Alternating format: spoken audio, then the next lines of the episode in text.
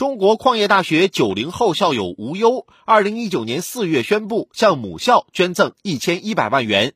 因为履行一千一百万元捐赠承诺，吴优被母校基金会告上法庭。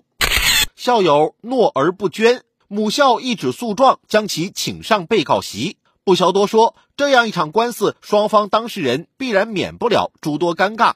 昔日的优秀学子、光荣校友，如今财力匹配不了宏愿，面临着道德和法律上的双重控诉。此前高调塑造的反哺母校、回馈社会的慷慨企业家形象也一并付之流水。当然，学校这方也很冤，无端卷入一场风波不说，还被部分网友扣上了顶气量小、不体面的帽子。事实上，类似的事儿也并非没有发生过，只不过高校往往扯不下面皮和学生对簿公堂，大多私下协商解决了事。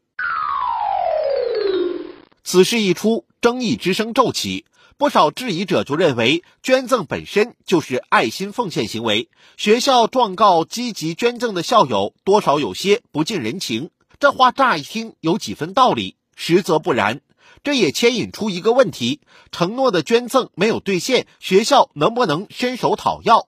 根据《民法典》相关规定，赠与人在赠与财产的权利转移之前，可以撤销赠与。经过公证的赠与合同或者依法不得撤销的，具有救灾、扶贫、助残等公益、道德义务性质的赠与合同，不适用前款规定。也就是说，对于一般的赠与活动，中途反悔是法律所允许的。在这方面，法律不做过分干涉，而要仰仗道德伦理、个人自律来调节双方交易行为。普通人之间毁约，顶多在道德上面临指摘，但一旦与社会公共利益挂钩，捐赠承诺的履行便不具随意性。校友捐赠，动辄画一张大饼，开具空头支票，在法律上是站不住脚的。因而，从这个层面来考量，学校打这场官司也算是合理合法的维权行为。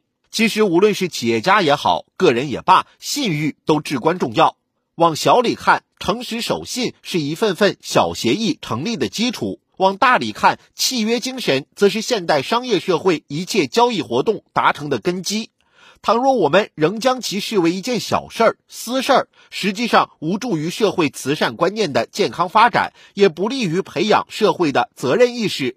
从这个角度来看，学校锱铢必较的较真儿，也是对法治精神、契约精神的一种具体践行。